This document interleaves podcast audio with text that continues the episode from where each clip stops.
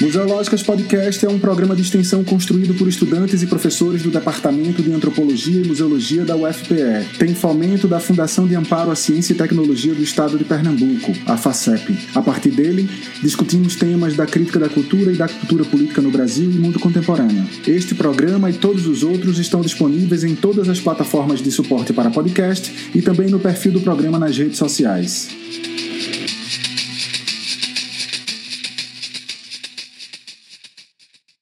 Olá a todas e a todos, sejam bem-vindas e bem-vindos a mais um programa do Museológicas Podcast.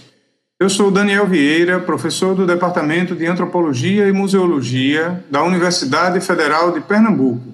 É um prazer estar aqui com os colegas de departamento, Francisco Sabarreto, Bruno Melo Araújo, para falarmos sobre a inauguração do semestre emergencial 2020.3 da Universidade Federal de Pernambuco. É, gostaria, em nome do Museológicas Podcast e de todos os colegas, professores e técnicos que compõem o curso de bacharelado de Museologia na Universidade Federal de Pernambuco, a dar as boas-vindas a todos e a todas os alunos e alunas interessados em aderir ao semestre letivo de caráter emergencial que a universidade está lançando agora, né, chamado também de semestre 2020.3, né, como uma das respostas da universidade ao desafio de manter suas diversas atividades no contexto da pandemia do Covid-19 ao longo do ano de 2020.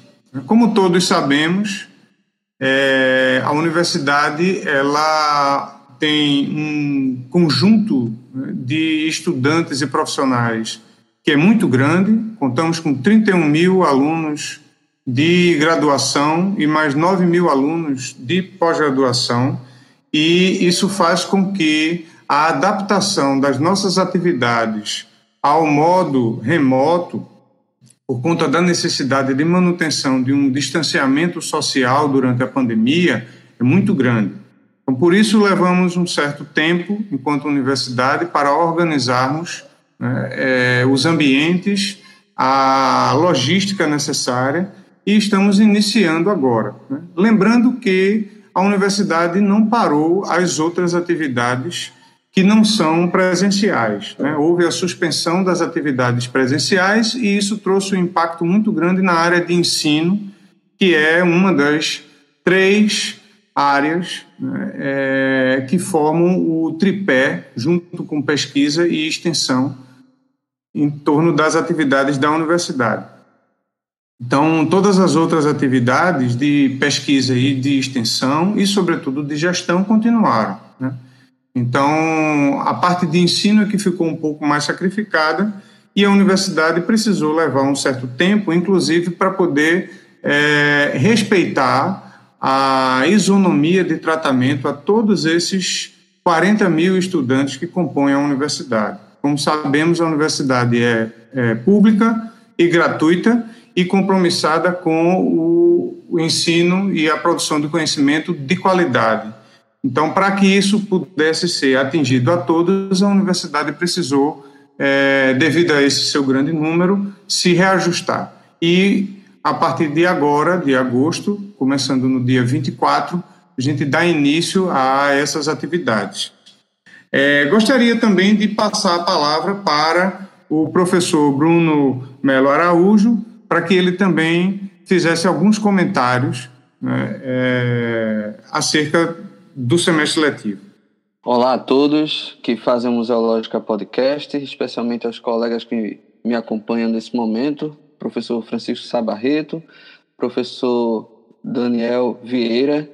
É um prazer estar com vocês aqui e todos que também escutam museológicas e acompanham todas as atividades dessa importante iniciativa do Departamento de Antropologia e Museologia da UFPE. Como o professor Daniel veio pontuando, a universidade não parou, museológicas não parou. Pelo contrário, ele se deu, aprofundou suas atividades e mostrou o potencial da universidade, mostrou a riqueza, o que é a universidade e como a museologia tem trabalhado, como a museologia, os professores, técnicos e alunos estão engajados na produção de conhecimento, de ciência, mostrando uma produção qualificada é, de conhecimento. E aí nós chegamos ao 2020.3, esse semestre emergencial. 2020.3 foi fruto de muita reflexão, foi fruto de muito esforço da universidade, que realizou reuniões com os técnicos, com professores, com os alunos, a partir do Diretório Central dos Estudantes, reuniões com os centros acadêmicos do Cefish, Centro de Educação, Centro de Tecnologia, é, pensando a especificidade de cada curso, de cada, de cada centro, que tem uma série de laboratórios, como o professor Daniel colocou, são mais de 30 mil estudantes, são três campos, Recife, Vitória de Santo Caruaru, mais de 100 cursos de graduação. Então, até o momento que a gente não consiga ter essas condições sanitárias para retornar essas atividades, a gente começou a refletir algo que é necessário para a universidade continuar com o ensino, pesquisa e extensão com a mesma qualidade que ela vem desenvolvendo desde sempre. Então, prezando pela qualidade da formação dos nossos estudantes, nós desenvolvemos um trabalho de muita reflexão e construímos esse semestre remoto.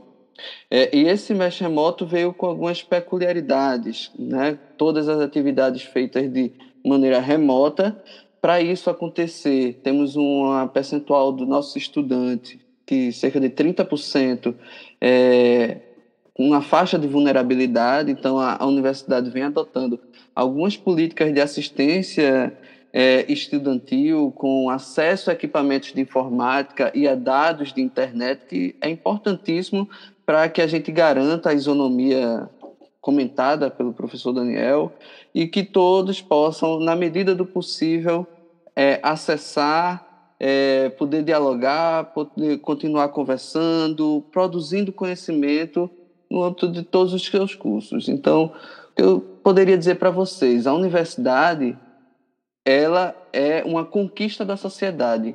Ela reforça o compromisso que nós temos com a sociedade.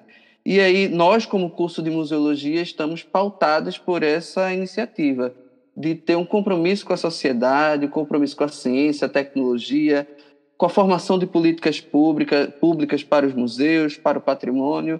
Então, é, nós não fazemos isso sós. Nós estamos, nós como os professores, técnicos, mas precisamos dos alunos. Então, eu convido todos os alunos a se engajarem, a participarem desse movimento, é, nós, em um semestre normal, estaríamos oferecendo 20 disciplinas. Mesmo com todo esse contexto, a gente conseguiu se organizar e estamos, estamos oferecendo 16 disciplinas, é, tentando flexibilizar os horários, conteúdos, mas prezando pela mesma qualidade do ensino que nós temos em todas as nossas atividades. Então, é, vamos se juntar a esse projeto, a essa iniciativa, vamos estar junto. É, o distanciamento que a gente vive é um distanciamento que eu diria que é físico, cada um está na sua casa. Mas esse distanciamento, é, a gente tem que trocar esse conceito, em vez de ser um distanciamento social para distanciamento físico. Mais do que nunca, devemos estar juntos nesse momento de pandemia, de enfrentamento ao Covid, de enfrentamento a, a todo esse cenário de desinformação, que nós vivemos no âmbito das ciências. Então, vamos junto, 2020.3 está aí, vão ser três meses, 12 semanas de muitas atividades, tá? Estamos juntos aí. Um abraço para todos e até mais. Então é isso, gente. Devemos manter o, o bordão do ninguém solta a mão de ninguém, só que agora virtualmente, não é? Dando sequência à programação do Museológicas Podcast, gostaria de apresentar a vocês é, a entrevista que o professor Alexandre Silva de Jesus fez com Viviane Ribeiro Valença, que é, graduou-se em Museologia no nosso curso da UFPE, né? é, foi também colega nossa como professora substituta, também na graduação de Museologia, e hoje é doutoranda na pós-graduação em Museologia e Patrimônio da Unirio, além de ser coordenadora do Museu do Cárcere e museóloga do Ecomuseu Ilha Grande, ligado à UERJ, Universidade Estadual do Rio de Janeiro. Que vocês aproveitem este novo programa né, e que a entrevista com a Viviane possa trazer mais elementos de reflexão para uma crítica da cultura e para a museologia de um modo em geral. Bom, é, Boa tarde a todos ouvintes né, do Museológico Podcast. É um prazer estar aqui é, e participar desse, desse programa e desse projeto né, da UFPE, que para mim é uma grande família, né, do qual eu vivi tantos anos. E é, eu queria realmente é um, um, momento, acho que é um momento de discussão que a gente tem, tanto política como é, ligada à questão assim de cortes das universidades públicas, que eu acho que esse é um momento, é, é um espaço muito importante que, que, vocês estão disponibilizando e eu quero parabenizar né, todos os organizadores, o professor Alex, o professor Chico, né, que me acolheram sempre com muito carinho, né, muita atenção aqui. Bom, a minha história com a museologia começa, né? E quando eu comecei a fazer o curso de História pela Universidade Católica de Pernambuco, né, e já no terceiro período eu comecei a estagiar é, nos museus. E aí minha, meu primeiro estágio foi no Museu da Abolição, né, no qual eu conheci também o museólogo Adolfo Nobre, que era diretor na época, e me apresentou muitos textos. Eu fui começando a, a, a me aprofundar, a estudar um pouco, a me interessar pela, pelos museus, enfim, pelas atividades, projetos. E aí é, o professor Antônio Mota, na época, estava como coordenador do curso e fez a propaganda em uma das nossas reuniões lá no museu. E aí eu me interessei, né, fui procurar saber mais informações e resolvi fazer o curso. É, e aí o pessoal fala, mas tu vai fazer outra graduação, tu não já tem uma graduação de história e tal, mas é, é como se é, história me deu uma base, né? E museologia eu me encontrei, digamos assim, né? E no curso eu tive a oportunidade de. É, a gente dizia que a nossa, como é, a gente é a primeira turma né, da graduação, né, do curso de museologia da UFPE. Então, isso para a gente era um prestígio, né? Ser a primeira turma do Estado. Então, e a gente brincava entre nós, né, que a gente era as cobaias do curso. Que a gente falava, como assim? A gente tá, é, nós somos o experimento, o laboratório experimental. E aí isso junto com os professores também que estavam iniciando junto com a gente, né? Estavam todo mundo é, entrando no concurso para ser professor de museologia. Em sua maioria não eram museólogos e aí, com isso, a gente ficava questionando: será que vai dar certo? Será que não vai? E eu acho que foi um momento muito rico, porque eu acho que a gente construiu isso junto. Né? Eu acredito que a primeira turma, as primeiras turmas, é, os professores, acredito, até deve ter um carinho especial aí por nós, né, não, gente? Porque Se sabe. Se tiver, agora a gente vai ter que dizer que tem. tem que ter, tem que ter. Porque a gente sabe o quanto foi. É, é assim, foi um desafio, né? O que a gente passou é, junto foi uma construção, acho que, que realmente coletiva, em conjunto, e acho que foi muito gratificante essa formação. E é, como é, o curso ele está dentro do departamento de antropologia, né? A gente tem um viés muito, de muitas disciplinas voltadas para antropologia. E no que também me enriqueceu muito hoje na minha atuação, e eu posso depois é, articular isso, mas durante o curso, é, eu ainda fiz uma especialização em História e Cultura Brasileira, que era uma área que eu gostava muito na, na, na, história. E aí, durante o curso, ainda, como eu sempre não parava, sempre fui muito, muito empenhada e esforçada nas, na, nas, assim, no estudo, é, assim que terminei, eu já estava para perto de terminar o curso, eu ingressei no mestrado de antropologia lá na UFPE. E continuei trabalhando nessa, nessa linha de museus, né, e, e, e analisando o processo participativo do Museu da Abolição. E a gente tentou, é, eu tentei trabalhar essa questão. E foi quando eu me aproximei realmente dessa questão da, de, de, uma ideia mais comunitária né, dos museus a partir de um processo participativo que iniciava é, no museu desde 2005, então passou-se anos, então tinha um representante de matriz religiosa, matriz africana, tinha movimento negro unificado, enfim, 10 mil, a, a, a partir da lei, né, os professores que estavam ali por causa da Lei 10.639 e, e que implementava a ideia do, né, no currículo escolar, da, é, enfim, dos estudos de afro-brasileiros, enfim. Então, isso tudo me fez é, é, também estar mobilizada junto com os perfis que vinham sempre atuando. Então, por exemplo, o professor Mário Chagas atuava muito no Museu da Abolição, que tinha essa ideia de, de né, da museologia social, aquela coisa toda. O Adolfo, ele tinha esse processo de movimentos sociais, então eu fui meio que é, me envolvendo com essa questão mais né, de museu museu enquanto transformação, assim, de vida das pessoas, enfim, de, de mobilização, de transformação. E aí, é, com isso, é, durante Após a minha formação de museóloga, eu trabalhei em diversos museus durante o percurso e após. Então, é, Museu do Estado, Museu da Abolição, Centro Cultural Correio, é, Torre Malakoff, é, enfim, vários projetos. Cais do Sertão, então eu fui responsável, eu, junto com Conceição, que também era da primeira turma, junto com a Regina Batista, que, que, era, que é museóloga né, de referência no Estado. Nós fizemos todo o inventário do Cais do Sertão, nos ajudamos a montar lá a exposição. Então, foi uma experiência muito boa. Mas a experiência que mais me marcou, sem dúvida, foi de professora substituta no curso. Então, fui a primeira aluna né, formada pelo curso e que eu virei depois professora do curso de museologia. Né? Então, foi uma experiência muito importante para mim, muito especial. Viviane, eu vou retomar cada um desses elementos que você está colocando para que a gente possa desdobrar um pouquinho, mas uma coisa que me marcou logo de saída aí no que você falou é que, embora você tenha gostado muito de história, é, você disse que na, na, museologia você se encontrou. Inclusive, você, é, do jeito que você narrou, a história funcionou meio que como uma preparação para que você efetivamente não é, pudesse se encontrar em museologia. É muito engraçado você dizer isso, porque nós temos o costume de todo começo de, do, semestre, do primeiro semestre letivo fazer uma semana de acolhida dos nossos é, alunos novatos, né, os calouros que chegam. E nessa semana a gente sempre pergunta no primeiro dia o que foi que levou eles até ali. E aí eles sempre falam da expectativa do curso. E a gente brinca muito, porque quase sempre eles têm uma expectativa que não corresponde ao que, o, o que o curso de fato é. Mas você diz que se encontrou. Então, eu queria saber um pouco: é, o curso atendeu completamente as suas expectativas? Tinha alguma coisa fora da curva, não é que você encontrou e que foi uma surpresa para melhor para o pior? Me fala um pouquinho sobre isso também. Então, é, a expectativa eram as melhores. Né? A gente estava, como eu falei no início, a ideia do que a gente ficava um pouco assim é, inseguro era a ideia de não ter museólogo no quadro de professores. Então, isso pesava um pouco porque a gente sabia que tinham disciplinas práticas é, que a gente precisava realmente ter um cunho mais específico né, na área de conservação, de exposição, por exemplo.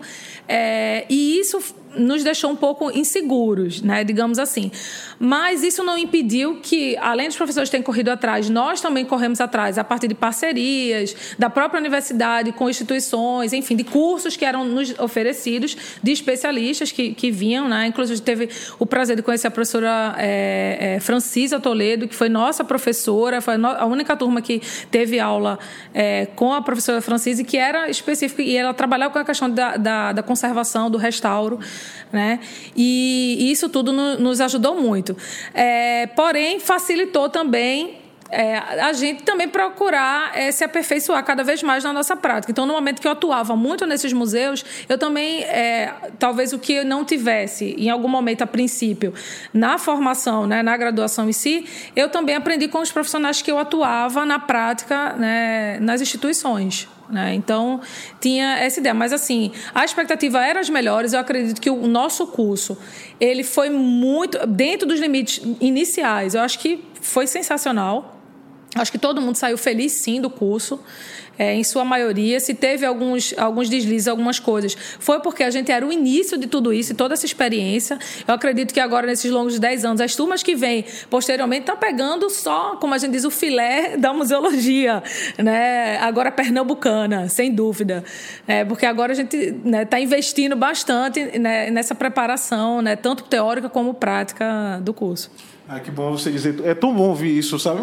Eu, inclusive, eu ouvi isso da, de uma egressa da primeira turma, porque, como você disse, foi a turma, necessariamente foi a turma mais experimental né? não apenas porque era a primeira turma, estava começando, tinha suas expectativas que poderiam ser é, atendidas ou frustradas, mas porque os próprios professores estavam experimentando.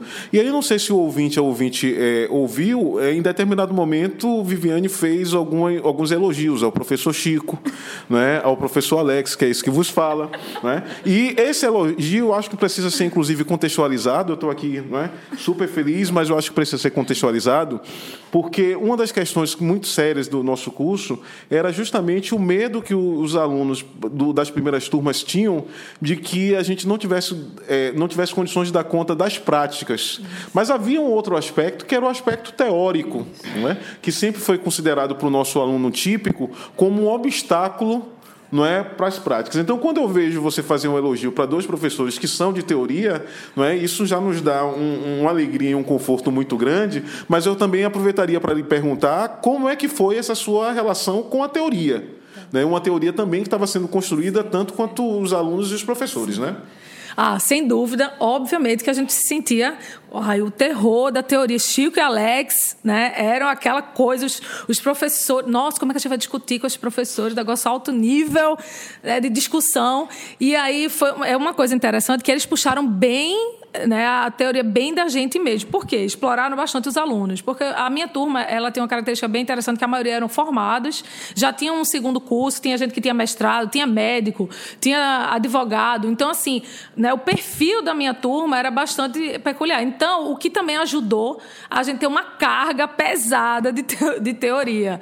Né? E aí a gente questionava muito no início, ah, mas... E, é, e era uma crítica né, que vinha assim do grupo, ah, mas cadê a, a teoria museológica e tal. E a gente chegava muito a discutir isso com o Chico e o Alex.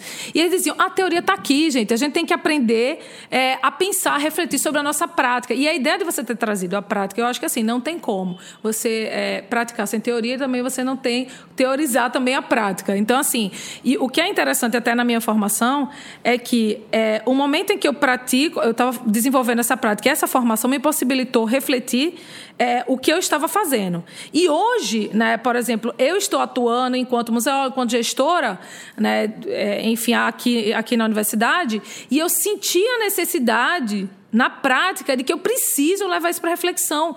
Como pode, né? Eu, eu trabalhando com museu dentro da universidade, mas isso, isso é contraditório e eu quero entender mais sobre isso. Então eu senti a necessidade de realmente teorizar aquilo que eu estava praticando, né? Levar para a academia, levar para a discussão isso a nível é, é, teórico também, né?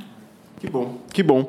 Você falou também né, no, no processo de, de narrativa da, do, das suas passagens pelos museus, você citou o Museu da Abolição como um museu importante, né, o, o primeiro laboratório do que você estava fazendo, já unia as suas preocupações com questões étnico-raciais, e do Museu da Abolição para cá você está num ecomuseu, né, que é o Ecomuseu da Ilha Grande, e as duas experiências que você é, ressalta são duas experiências que traduzem um, o que a gente chama hoje de museologia de museologia social. É? E aí você falou também da sua passagem pela antropologia, de duas formas, né? lotada no departamento de antropologia e museologia, então o curso tinha uma carga né, teórica uhum. também antropologia, mas depois você entrou no mestrado de antropologia no mesmo departamento. O que foi essa passagem no, no mestrado em antropologia e o que isso significou para a sua concepção de museologia social? Ajudou, não ajudou, conectou? Fala um pouquinho sobre isso também. Sim. É, bom, a minha passagem é, dentro da antropologia, isso que você falou, tanto essa carga, e aí me fez é, assim, chamar a atenção do professor Renato Atias. Cara, os professores influenciam a gente, com certeza, com as disciplinas, com as discussões. Até o Alexandre Gomes também, que é o discípulo dele, né, e seguiu, e que trabalhava muito essa questão da, é, da antropologia em museus. E já como eu vim com essa questão é, de trabalhar com a questão é, afro, enfim, que a gente vinha relacionando essa questão negra nos museus, inclusive na, na minha, no meu, na minha especialização eu trabalhei a, a imagem do negro nos museus.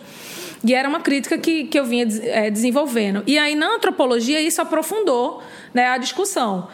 E, e a minha dissertação, é, sem dúvida, é, como eu posso dizer assim, sem dúvida, me ajudou a pensar melhor meu objeto de estudo. Era um processo participativo em que, vivia, em que envolvia vários grupos é, que tinham vários interesses comunitários e eu ali, né, meio que fazendo, entre aspas, uma observação participante dentro desse processo, porque eu estava eu, eu, eu tava como estagiária, enfim, na época, né? E eu vivenciei todo esse processo participativo. Né?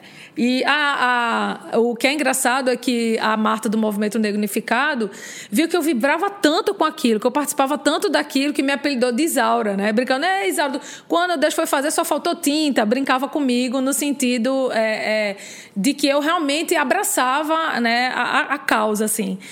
E, e, a antropologia me ajudou muito a pensar, sem dúvida, é, e articular isso é, com os grupos, né, é, enfim, com os, os, diferentes grupos. assim. Em relação à questão da museologia social, né, eu, eu acho assim a partir dessa base que eu tive, né, de influência inicial do professor Mário Chagas, é, é, do, do Adolfo, de, de pessoas que trabalhavam na museologia com esse viés, de, né, como Mário Moutinho, enfim, é, de, de, de autores e professores que trabalhavam nesse viés, me fez é, ter uma, com certeza, uma abordagem é, mais ampla e o olhar comunitário é diferente, ou seja, ver o museu como um espaço realmente de transformação social. Né? Então, essa era a base. Hoje, eu mudei, não mudei, mudei um pouco, ah, talvez, a, a, a minha visão de, de teorizar, talvez, assim, em relação a essas práticas, porque eu estou vivendo realmente na pele né? E aí eu digo agora não como um, um, aquela pessoa que está ali é, mediando os grupos, mas aquela pessoa que está e que me chamam, que eu, eu sou da comunidade da Vila dos Rios. Eu participei de um evento, de uma comunidade, um evento comunitário na comunidade de Trindade, que tem uma associação extremamente organizada, que eu tive a oportunidade de, de é, enfim, de vários, várias lideranças comunitárias da Costa Verde, daqui do estado do Rio de Janeiro. E na hora que perguntaram, você de que lugar você veio? Eu fiz, ah, sim, eu sou do Ecomuseu. E o rapaz olhou para mim, não, você é da Vila dos Rios, não é? Ah, sim. E aí foi naquele momento que eu me reconheci. É, Realmente, eu sou da comunidade da dos Rios. Eu estou representando aqui a comunidade, porque foi eles que, que me delegaram, eu junto com o outro da Associação de Amigos, que a gente foi representando a Vila dos Rios. Então, assim, hoje eu tenho uma, uma visão um pouco, é, talvez, diferenciada né, daquela estagiária que estava ali ainda aprendendo um pouco dessa museologia social, né? Bacana. Eu queria insistir novamente, é, continuar insistindo sobre a sua formação após o, a graduação de museologia. É, você passou primeiro num concurso né, para mestrado, seleção para mestrado, é, numa área que não é a sua, porque embora a antropologia, aliás, a museologia, o curso de museologia ofereça disciplinas de antropologia, ela não forma antropólogo. Uhum. Né? E você passou na seleção de mestrado é, da antropologia. Depois você faz um concurso e passa na UERJ, né? Você sai do seu Nordeste, vem para o Sudeste, né? Passa e está aqui trabalhando, né? Alegremente, né? Então, uma alegria tanto para você, né? que que é um dos grandes problemas, né? Do, do egresso, resolver a vida profissional, resolver a vida financeira, mas por tudo que você está falando, né? Quando você fala sobre essa experiência comunitária e você é integrada à comunidade, significa que você também é fonte de alegria para aquela comunidade que está ali.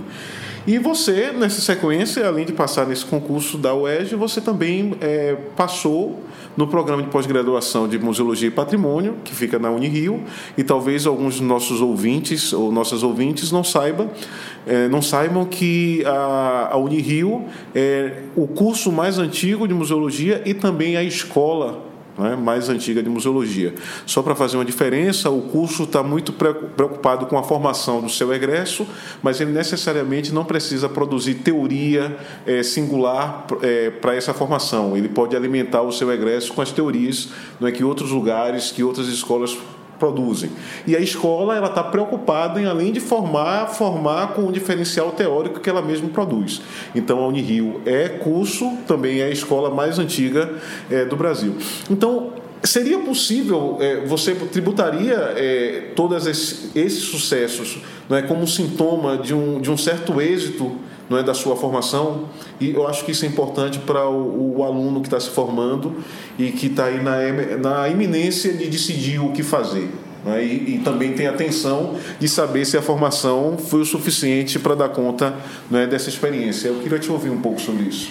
Então, é, eu acho que foi importante você ter falado assim. É, da, do, da importância que tem né, a Unirio, enfim, o peso né, que faz o berço da museologia brasileira, que eu ouço muitas coisas por aqui.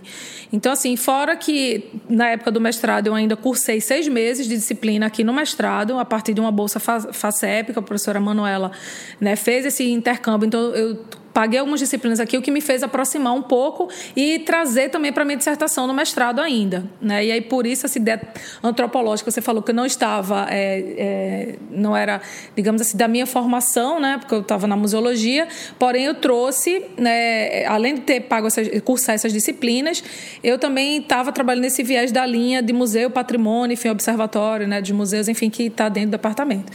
Mas o que é importante a gente perceber é que é, a Unirio ela tem esse peso intenso, mas a gente também tem que fazer uma avaliação de quantos cursos são, foram criados de lá para cá, né, no Brasil.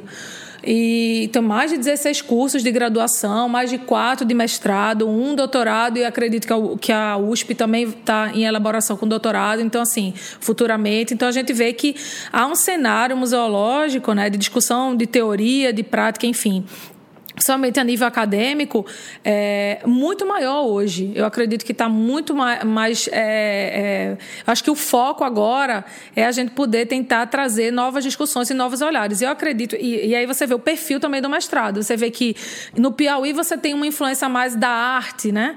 No nosso é antropologia. Então, assim, é, tem esse viés, a gente está de, é, dentro de uma, de uma área né, de, de, de atuação, no caso. E sem dúvida, é, o curso pode ficar tranquilo, o curso é muito bom para quem quer né, fazer. O curso de museologia, sem dúvida, eu sou muito feliz, fico grato para to, tudo que eu aprendi na, na Universidade Federal de Pernambuco, é, toda, toda a teoria que a gente aprendeu, toda a prática que, que a gente teve. E se não teve no início, foi realmente algo experimental que fez a gente correr atrás. E eu acredito que hoje o curso ele é um exemplo de superação, de construção e de resistência principalmente no, no, no contexto político que a gente está hoje, né, de corte de verba de universidade. A gente sabe que de corte de, de bolsas, enfim, a gente sabe que não é fácil. É, a gente se manter e manter o que a gente é, como é que eu posso dizer assim a gente ter que é, obrigar as pessoas a reconhecer a importância do papel da universidade, né? E formar como a, a minha turma, acredito, e acho que é um consenso, e aí eu estou dizendo assim, não vou dizer que eu, pelo coletivo, mas assim, a gente tem, a gente tem um, um, grupo do WhatsApp que a gente se fala, a turma Francisca Toledo, em qual a gente troca ainda nessas né, experiências, o que é que cada um está fazendo, como é que, que é o curso de formação. Então, a gente tem vários amigos aí que passaram em concurso público, que está desenvolvendo ainda ações. Infelizmente, eu acho que, que Pernambuco ainda precisa abrir mais mercado de trabalho.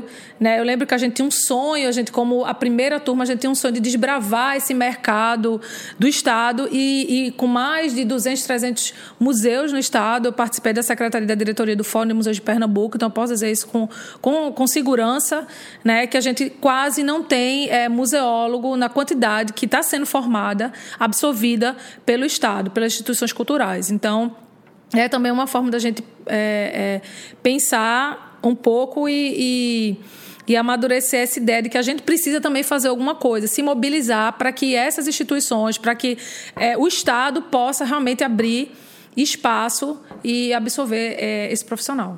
Então, você falou do Estado, mas eu queria é, descer um pouco o nível e ir para a instituição do Estado, que são os museus. Tá de alguma forma, a despeito dessa, dessa sua crença na boa formação do nosso curso, mas nós também poderíamos apontar vários outros cursos que têm feito trabalhos bem interessantes né, de formação. E de alguma forma a gente poderia dizer que, mesmo com essa formação, mesmo com essa técnica, mesmo com a produção teórica, o museu ainda resiste um pouco a museologia, já não estou pensando mais no Estado, mas os, o, o, o, profissional, os profissionais dos museus, os museus no modo como estão configurados, eles ainda resistem ou você acha que a, a única questão mesmo seria uma política de Estado? Não, os museus ainda resistem sim. Eu acho que tem mu muita gente é, boa trabalhando nisso. É, tem muitos profissionais bons. A técnica do curso. Eu acho que, que é, ela qualifica muito bem, eu acho que o, o, mercado. E aí, quando eu falo assim, do Estado, é no sentido de que a gente não tem, a gente tem secretaria, a gente tem a Fundarp, a gente tem o Secult, a gente tem vários órgãos no Estado, é assim, e aí falo no Estado, na Prefeitura, que poderiam, porque os museus, a maioria dos museus de Pernambuco são ligados a esses órgãos, que Prefeitura e Estado. Fora os privados, como o Ricardo Brenan da vida aí, que aí é uma questão privada, né? Mas é, eu acho que sim, os museus resistem, a museologia resiste, porque a discussão não para, a teoria não para, a gente está sempre atual. É, o momento que você abre um espaço desse, que esse aqui, Museólogos Podcast, é um momento de alta, de alta discussão, de alta reflexão, que a gente tem que estar tá na palma da tua mão, você ouvir. Né? Hoje é algo é, realmente de resistência. Eu, eu acredito que os museus resistem sim. Ok. Vamos é, eu pensando aqui, ouvindo você, né, eu me lembrei de algumas coisas. Né? Eu me lembrei de um professor aqui da Unirio, da Unirio não, aqui do Rio de Janeiro, eu não me lembro se da UERJ ou se da UFRJ, não é? mas ele era um professor que a cada, a cada semestre havia em torno dele uma briga dos alunos, aliás, em torno dele uma briga de alunos, porque ele era um, um historiador que trabalhava pesquisando praia. Então ele abria é, editais para poucas vagas, para poucas bolsas dos alunos, e os alunos, como queriam trabalhar na praia, se estapeavam não é para conseguir essas bolsas. É, uma colega, uma ex-colega ex sua, que é a Camila, que hoje é substituta e faz mestrado também é, lá em antropologia, também está vivendo um momento muito feliz, porque ela está fazendo antropologia lá e o, o, trabalho dela é com tubarões e ela faz essa pesquisa na ilha de Fernando de Noronha. Hum. Não é? E você está na Ilha Grande. Então você, Camila, esses alunos que se estapeavam anos atrás, eles tiraram um bilhete premiado, que é, não é unir o trabalho a uma, a uma experiência né, prazerosa, lúdica, assim. Então, o que é Ilha Grande? O que é Ilha Grande? Você é, trabalha num ecomuseu que fica na Ilha Grande. Fala um pouquinho da Ilha Grande e é, fala desse, desse complexo museológico que tem lá. Então, é, a Ilha Grande, né, ela hoje é, a gente está comemorando agora em julho, 5 de julho, a gente comemorou o título de Patrimônio Mundial da Unesco. Inclusive a gente está em discussão o que, que isso quer dizer, né, para a comunidade, o que, que isso quer dizer para nós, não né? Então não está decidido, é uma coisa que vai fazer um, dois meses, um mês e pouco. Então, assim, está todo mundo um pouco aflito e isso está gerando uma série de discussões. Agora, inclusive, eu fui convidado para falar no Museu de Belas Artes, no primeiro encontro de museus e turismo, né, que a gente vai debater essas questões do turismo na Ilha Grande, é um deles. Né? E então a Ilha Grande, ela tem mais ou menos 193 quilômetros quadrados, aí você respirou aí, porque é bem extenso, né? a gente tem mais ou menos 15 é, vilas que são realmente organizadas, que tem pessoas morando, tem comunidades. Né? O, hoje a gente tem uma, uma, tem uma atuação de, de cultura, que a gente fala cultura caiçara, que é bem representativa na ilha, e aí usa, inclusive, essa proposta do caiçara para estar tá em todos os cantos da vila, seja desde o nome do, é, do restaurante, enfim, do hotel, da pousada. É, então, a ideia da cultura caiçara é bastante é, presente né, e, e vendida muitas vezes é, na Ilha Grande, do, até para o turismo em si. Então, o Ecomuseu Ilha Grande, ele faz parte, ele, ele hoje é localizado na Ilha Grande, faz parte da Universidade do Estado do Rio de Janeiro, é, é composto de quatro núcleos. Né? O Museu do Cárcere, que é esse que eu, que eu, estou hoje coordenando, o Museu do Meio Ambiente, o Parque Botânico e o Centro Multimídia. Cada núcleo desse ele tem uma especificidade, né? que a ideia é que a gente possa é, integrar as diferentes áreas, né? seja interdisciplinares e transdisciplinares, no sentido de, de reunir especialistas é, para pensar, né? tanto especialistas quanto a comunidade local, para pensar o que é esse ecomuseu, o que é estar e ser, né, estar, ser caiçara ou estar na Ilha Grande. E e a, a, a, grande proposta, né, dentro ainda de, desse, dessa, dessa unidade, temos uma outra unidade, que é o SEAD, que é um centro de pesquisa, que é o Centro Ambiental de Desenvolvimento Sustentável, que desenvolve pesquisas da biodiversidade, da fauna e flora da Ilha Grande, que é o SEAD, que cuida da logística é, nossa na Ilha Grande. Né?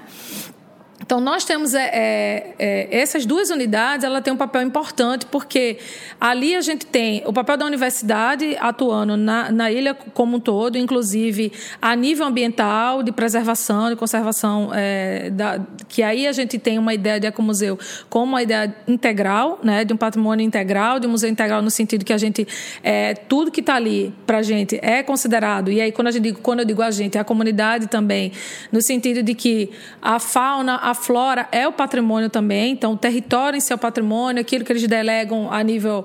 O próprio ecomuseu, para muitos, e aí, na minha pesquisa eu posso dizer isso com segurança, né? Porque é, que eu desenvolvo essa pesquisa no doutorado também. E, e toda essa discussão que a gente vem, vem desenvolvendo é, na ilha é, é, como é que eu posso dizer, repercute de diversas formas. Né? A gente tem vários projetos que são desenvolvidos junto à comunidade, várias parcerias. A comunidade também trabalha no, no museu. A gente tem é, um projeto de saúde né, comunitária. Atualmente a gente está fazendo esse, essa, esse, que é a ideia de levar orientações de saúde para as comunidades que são isoladas. Para vocês terem ideia, você falou aí do paraíso, né? A gente tem o lado extremamente lindo do paraíso para quem vai passear, mas para quem vai trabalhar a gente tem uma série de limitações.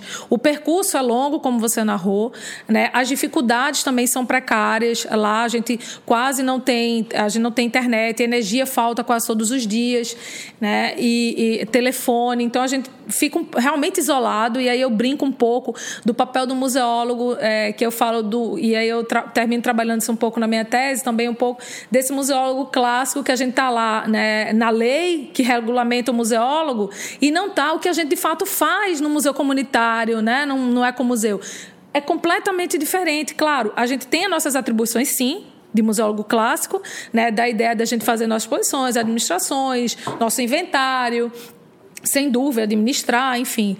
É, nós temos isso, mas a gente vai, vai para além dos nossos é, limites, né? E, e muitas vezes, é, às vezes, o que isso aí não está na academia, muitas vezes. Por quê? É, a gente pode, inclusive, discutir isso. Por isso que eu senti falta de voltar para a academia para discutir. Porque quando a gente vive essa prática é, na pele, junto com as comunidades, e discutindo e articulando, e mediando situações, é, é, seja com o Estado, seja com a própria comunidade, seja com a associação de moradores. Então, assim, vivenciar isso. Os manuais entram Completamente. Né? E isso não tá, a gente não aprende isso, né? Então vivenciar isso, sem dúvida, foi uma grande escola para mim. Está sendo uma grande escola para mim, né? Então, é, sem dúvida, assim, o, o Ecomuseu está me fazendo refletir muito so, sobre a minha prática. É. E, e, ao mesmo tempo, eu estou tentando trazer para cá uma discussão, e, e, aí eu coloco todo mundo, eu boto todo mundo na roda, que o coordenador presente para sabe disso, eu termino integrando toda, toda a equipe né, do Ecomuseu aqui, que a gente fala aqui no, no campus do Maracanã e na Ilha Grande, a pensar sobre. Então, a gente tem feito cursos é, sobre o que é a proposta de museu, o que é, o que é esse patrimônio, se, o que é Ecomuseu, porque a gente está trabalhando no Ecomuseu, a gente, o que é, que é isso? E a gente traz essas discussões para a comunidade. E aí a comunidade, inclusive, definir o que é que eles acham, o que é esse Ecomuseu. Né? E, e isso eu também venho trabalhando né, na minha pesquisa, porque não adianta um claro, é, com todo respeito aos grandes teóricos da, do Ecomuseu, como Guz de Varrini, enfim, Jorge Rivière e tal, que vai falar da metáfora do espelho e tal, mas isso muitas vezes se corrompe na realidade dessas comunidades. Claro, cada um vai ter sua especificidade, obviamente né? Mas uma coisa é a comunidade dizer o que é o ecomuseu para eles, né? Então hoje eu fico muito feliz de, de ter sido um pouco essa articuladora e hoje é, é entender um pouco do que é esse ecomuseu é, em plena, em plenitude, né? Enfim. O corpo técnico do complexo é interdisciplinar? Sim. E nessa quais são... E, isso é bom no, por exemplo, na coordenação que a gente tem, a gente tem uma, um coordenador, como é que se organiza? A gente tem um coordenador geral, que é um historiador né, de formação. É, nós temos, é, eu, no caso, sou museóloga, né, historiadora, mas museóloga, um pouco antropóloga, é, nesse sentido que eu acho que esse olhar também ajuda muito, que é um pouco de cada área. Nós temos o professor Esquina, é, do Museu do Meio Ambiente, que é, é, cuida da parte de oceanografia, ele é, professor de oceanografia, então cuida da parte mais dos mares, enfim, do oceano anos. A gente tem é, a professora Kátia Calado, que é uma botânica, que está à frente do Parque Botânico hoje. Então, a gente está fazendo grandes é, criações de mudas, pesquisa científica né, da, da, da, flora da Ilha Grande, inclusive produção de plantas nativas, né, e, e orientações do que essas plantas exóticas também. Né, é... Vocês fazem pesquisa? Não fazem balbúrdia? Não, fazemos pesquisa! e temos o Centro Multimídia, tá? É, o que é interessante você ter falado isso. Então, temos o Centro Multimídia que está é, fazendo várias ações ligadas agora a novas tecnologias de museus. Eu vou te mostrar daqui a pouco uma, uma grande sacada que a gente está tá aplicando, né? E a ideia é que a gente possa também disponibilizar isso para o público, para outras instituições, para quem realmente tem interesse, né? E fazemos muito, que é a Cíntia Cavalcante, que está à frente, que é uma, que ela é, arqui, arquiteta, é arquiteta e, e arte educadora, de formação também. Então a gente tem um grupo bastante é, diferenciado, fora que a gente também tem um comitê científico. Então nós temos, já fazer dois anos que nós temos um comitê científico com as diversas áreas da universidade que atuam na Ilha Grande. Então a gente recebe diversos geologia, arqueologia, tudo que você é, imaginar. É, esses pesquisadores já vêm desenvolvendo na Ilha Grande. Então a gente tem esse cunho científico, mas a gente tem o saber, né, o saber comunitário, que inclusive o próprio professor que vai entrar numa mata dessa né, não vai saber a trilha, como o Julinho que está lá abrindo a trilha e dizendo, professora, o nome não é esse não, professora, o nome é Sabiá e tal, tal, tal. E aí ela vai ver que tem uma, uma, uma, uma colocação extremamente, inclusive até para além daquilo que ela achava que era a nível científico, né? Aquele cara vai ensinar para ela o que de fato é essa mata. O clima está mudando, professor, só não pode não que o mar vai virar e tal, tal, tal. E aí você, então esse saber local, saber né, comunitário, saber popular, enfim, esse saber Gente, não tem igual. Esse é o grande saber é, para nós e que, é, que, a gente dá muita importância no Ecomuseu. Né? Então, aproveita para falar então quais são as várias formas que a comunidade participa do museu. Participa só decidindo, tem alguma relação de trabalho, é, é essas caminhadas aí. Fala das diversas formas. Então. É, a comunidade, assim, em, digamos assim, metade da comunidade praticamente trabalha na, na universidade, né? São funcionários da universidade. Então, tem gente na administração, tem gente que vai desde a limpeza, a arte educadora. Não? Então, a gente tem. É, elas trabalham né, como funcionário e fora os projetos que a gente tem em conjunto. Então, a gente tem a Associação de Moradores, que a gente que é nosso assim, parceirão, né? que a gente sempre faz ações. A gente fez agora um, um, um evento e a gente não. É, a, as condições a gente estava sem transporte. E aí o transporte foi da Associação de Moradores, eles que foram trazer, porque como tem, são 11 quilômetros, não tem como as pessoas andarem. A gente fez um evento de rock, por exemplo, no centro de convivência, a gente inaugurou, que era o antigo cassino do presídio. Então, todos algum, alguns é, espaços foram agora ressignificados como é, espaços, exemplo, esse é um centro de convivência que a comunidade utilizava na época é, como espaço é, de atividades culturais. E aí a gente permaneceu com esse caráter, né? E aí é, hoje a gente tem a atuação e aí a associação de moradores eles ajudaram nesse transporte a participar desse, desse dizendo assim, dos eventos e fora as ações que eles é, é, nos, nos solicita, né? No sentido, é, por exemplo, qual é a nossa proposta? Além da, da questão da saúde, é, de ações que, de vários projetos que a gente vem desenvolvendo junto, é assim, com a comunidade em si, a gente tem hoje a proposta que está para inaugurar, que é o, o conselho comunitário. Então, imagina, dentro da universidade você tem no organograma né, o conselho comunitário. É uma coisa que a gente está batendo, que a gente está indo ao reitor, que a gente está. Porque a nossa proposta é que tenha cada representante diferentes vilas da Ilha Grande atuando na, na organização do, do Ecomuseu propriamente, né? Seja nos projetos, seja na forma que vai, que vai é, enfim, desenvolver, né? E... É, então, assim, é, que mais? Me Eu já me perdi. Que esse projeto tá de criar uma, um centro comunitário, é, de alguma forma, sinaliza para o fato de que esse trabalho, que pode se confundir tranquilamente com museologia social, não é não é como muitas vezes se confunde também um assistencialismo. Como é, como é que você faz essa diferença, né? Porque muitos desses projetos acabam sendo projetos assistencialistas. Sim, sim. Não é? Como é que vocês se resolvem em relação a isso?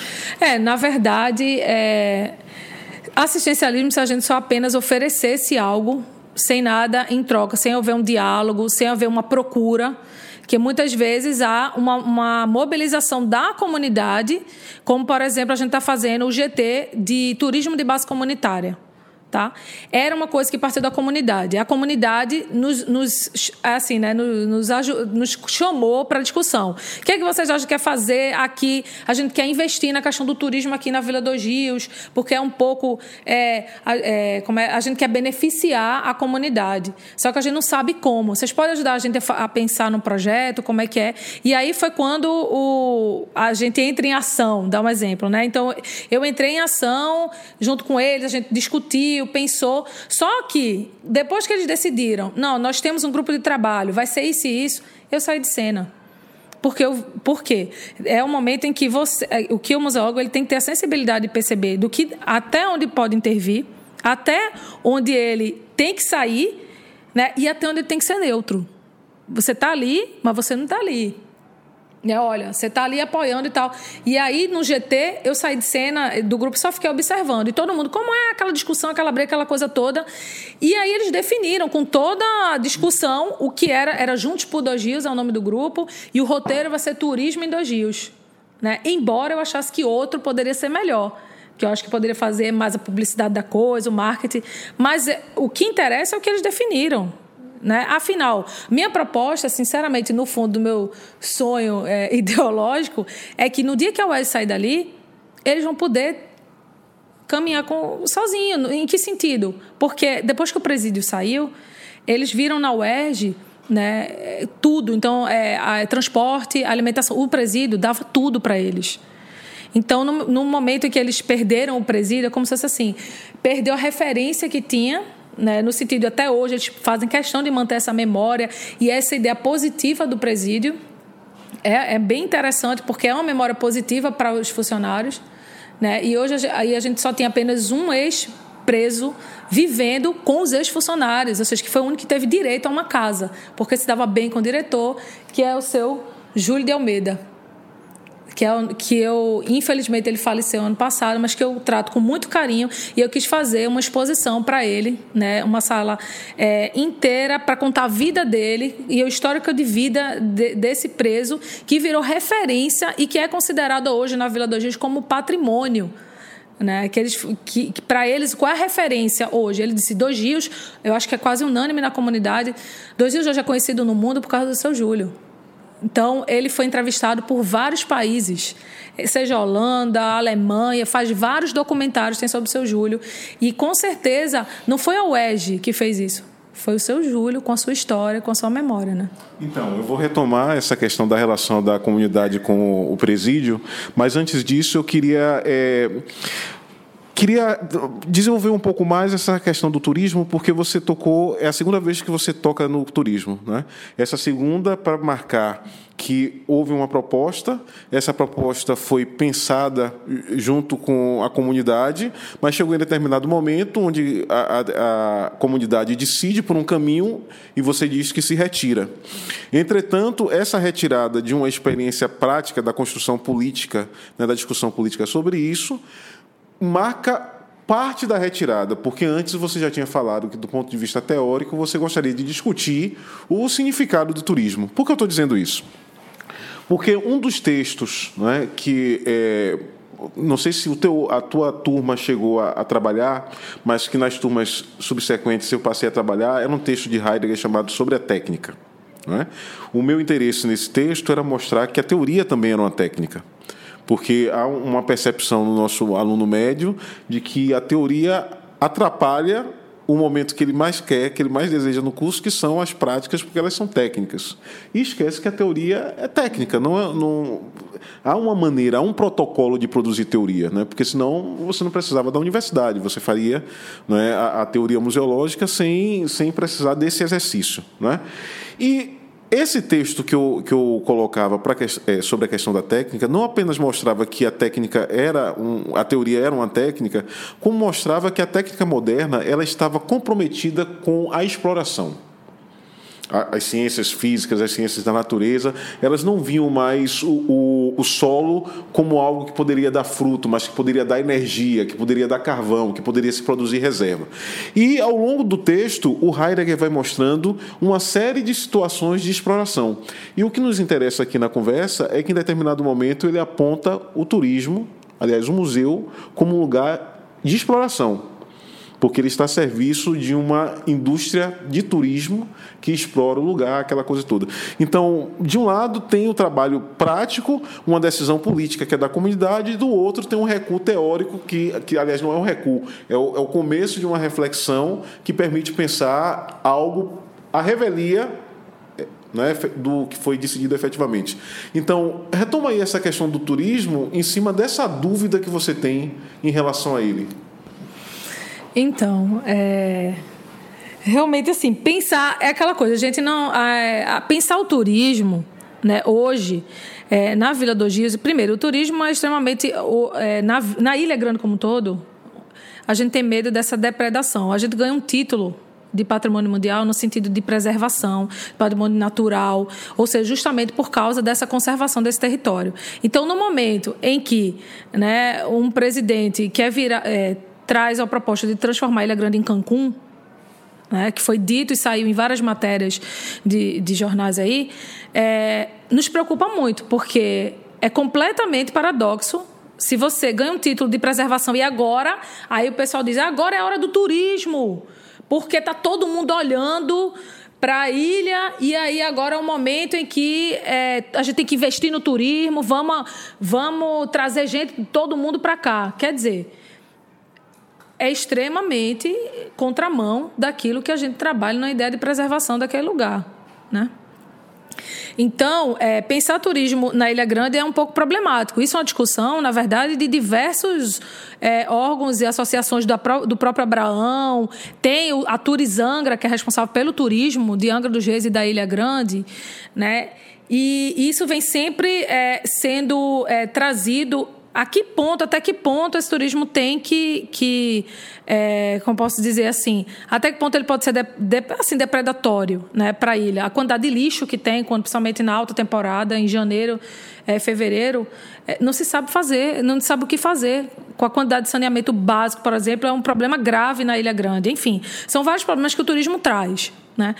Para a Vila dos Rios, e aí eu digo por quê? Porque é, é tem um caráter é, mais específico né? A gente tem é, um museu, e aí eu não vejo, talvez é, num viés, eu não, não, não li o texto, mas no viés exploratório, sim, eu acho que acredito que vários museus, principalmente museus que são museus de espetáculos, ele trabalha nesse viés de trazer quanto mais turismo, melhor. No nosso, a gente tem um turismo, entre aspas, selecionado, porque não é todo mundo que caminha 11 quilômetros para estar tá ali. O, o turista que vem, quer, na verdade, entre aspas, explorar talvez a memória e a história daquela comunidade, porque o que interessa para eles é como é que era aqui a época do presídio e tal. E assim, se esse turismo traz um desenvolvimento local para essa comunidade, é, eu acredito que, que é, essa exploração plenamente não aconteça. Né? Afinal, são, se há uma articulação é, entre a comunidade e acha e, e para eles aquilo é importante, está trazendo desenvolvimento local, está trazendo benefício para a comunidade, eu acho que assim aí a gente tem que ver o que de fato é, né, é esse museu que explora, né, e um museu que que é, traz alguns caminhos para que a comunidade possa se desenvolver turisticamente, né? Enfim. Okay. Oh, eu vou retomar para essa questão do essa relação entre a comunidade e o presídio, porque assim você é coordenadora do, do museu do cárcere, mas não é novi, não, não é de agora, né? Essa relação entre presídios e pontos de cultura, né? Você vem de uma cidade que a Casa da Cultura é instalada numa numa prisão do século XIX, inclusive uma prisão panóptica, né? Já já estava dentro desse modelo é, panóptico que Foucault né, destrincha para gente. Ah, em geral, eu já trabalhei fazendo pesquisa em presídio e o que a gente percebe é que enquanto ele está vivo, a relação com o entorno é bem idiosincrática. A comunidade muitas vezes tem medo de, de fuga em massa e o que isso significa né, de segurança para ela, não é? Toda um, um, uma agitação que acontece em torno, que muitas vezes né, é, cria situações desagradáveis para ela. Mas aqui você está dizendo que há uma memória positiva, mas mais do que uma memória positiva, você apontou indícios de uma relação vital na, na época que o até a época do, da existência do presídio do presídio com, com a comunidade. Então, fala um pouco sobre isso, por que é, é, é, essa umbilicalidade tão grande e em que, em que níveis né, essa, essa relação se estabelece. Então, é, na verdade, essa relação realmente, como você falou, vital. Eu acredito que nessa comunidade, sim, ela é vital.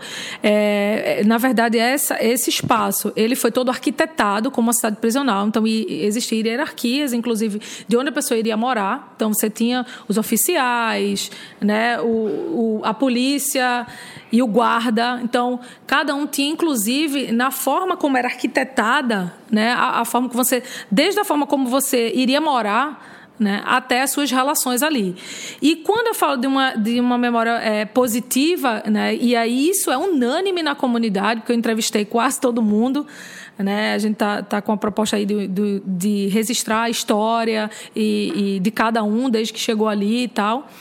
E, e aí é, o, o, o presídio ele fornecia transporte, alimento, tudo era limpo pelos presos, então era tudo muito lindo. Muitas vezes eu presenciei né, alguns falando a época do presídio era bem melhor do que hoje. Né?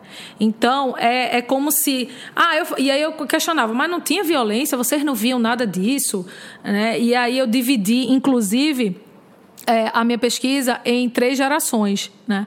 A geração daqueles que realmente foram é, ligados ao presídio, que eram funcionários do presídio, e aí eh, eles têm uma, uma forma de ver o presídio completamente diferente, por exemplo, da segunda geração, que era criança na época do presídio. Então, no qual o pai estava ligado, mas eu vivia ali entre os presos, brincando. Os presos não mexiam com a gente. Né? Então, a memória é que é, tinha brinquedo, tinha festa. Então, é, tinha jogo no cassino. Então, era muito bom, era muito melhor do que a universidade. Entendeu? Então tem gente que chega a falar isso, porque o presídio fornecia é, tudo de bom para eles. Né? então é interessante para você ver que, que, que lógica, que tipo de relação isso acontece. Então, é, e a terceira geração é aquela é, em que não viveu, mas que ouve as histórias, né? E que hoje trabalha no museu. Quer dizer, aquele presídio foi transformado no espaço de memória, né? E que vai tra trabalhar e que vai trazer tudo aquilo que eles não querem esquecer. Porque, na verdade, eles querem que, que tá, tem que estar tá ali. Então, eles doam os objetos, eles fazem questão de trazer mais gente, divulgar, ó, oh, já fiz, é, já falei com fulano, vai lá. Então, se chegar alguém que é, ficou preso lá, como Gabeira agora, o jornalista, esteve lá há pouco tempo, e todo contente que a foto dele estava lá, ele já começou a gravação da Globo, assim, com a foto dele com o novo espaço que a gente inaugurou agora, que é o espaço Personalidade, que foram as personalidades é, mais famosas que estavam que apareceram no presídio. Aí você tem. É, o, é, primeiro eu inicio com a galeria daqueles que são locais, então o seu Júlio, né, Constantino Cocotós, que é uma referência no Abraão, né, o seu Lupécio, que foi é, diretor do presídio e que morou lá. Então imagina eu no mesa do bar, né, na ilha, de um lado seu Lupécio, diretor, do outro lado seu Júlio, que não sentava na mesma mesa, né, porque ele era ex-presidiário, e aí ficava naquela relação, eu no meio dos dois, assim, contando as histórias. Então, assim, é bem interessante, porque você, você tem... É, é, é, sim, aí tem Graciliano Ramos, Madame Satã, né? Satã Madame Satã está lá representado. Marighella. Marighella. Então, assim, tem uma grande quantidade. Inclusive uma foto do Comando Vermelho, que virou uma polêmica, né? Porque o pessoal já fica com medo. Não, professor, ó vai, pode dar problema aqui pra gente, se o, né, o comando tá aqui e tal. Eu falei, gente, mas a gente não pode esconder. O comando foi, surgiu aqui dentro. Né? Então, assim, a gente também tem que trabalhar essa, é, é, essas questões. Né? Então, eu lembro que um, na época a professora quis fazer até uma exposição sobre o comando vermelho, e muitos disseram, não, professor, isso pode dar problema pra gente, é melhor evitar, que todo mundo é guarda, é não sei o quê, a gente já pode ter problema.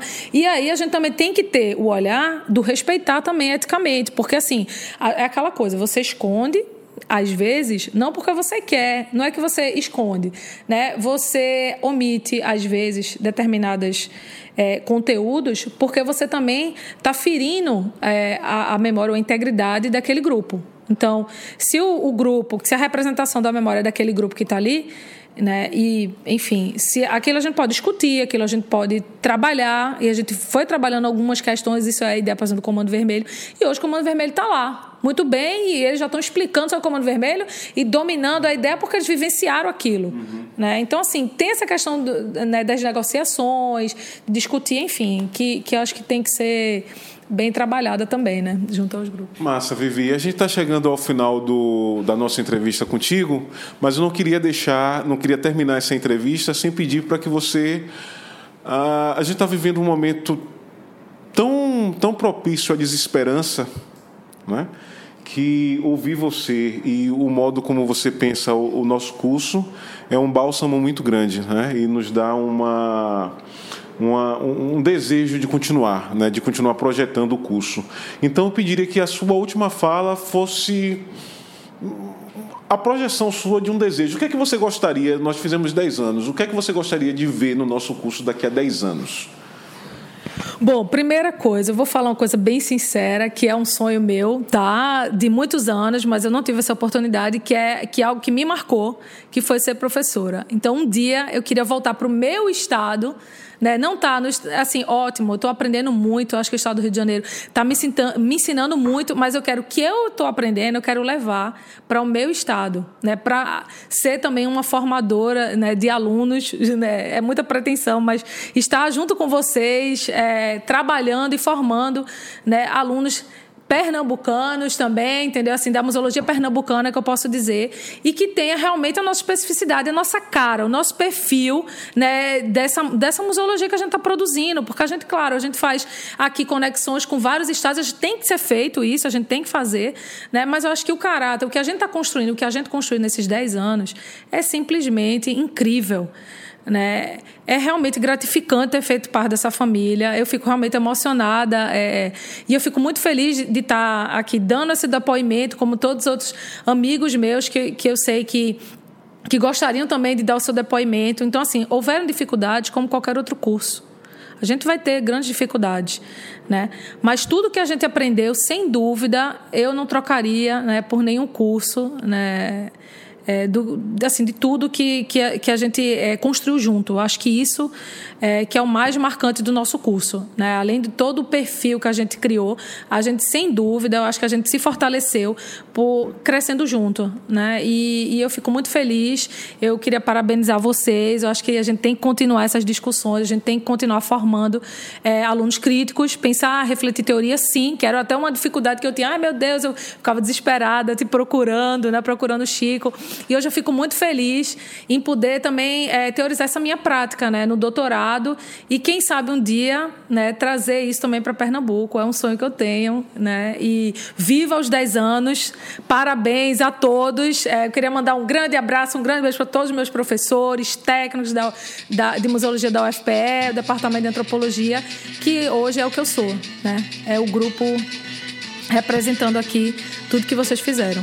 Museológicas Podcast é mantido pelos grupos de pesquisa museológicas e curupiras, colonialidades e outras epistemologias, bem como pelo Laboratório de Expografia, Expolab, Laboratório de Estudos Avançados em Cultura Contemporânea, o LEC, Laboratório de Multimídia e pelo Observatório de Museus e Patrimônio.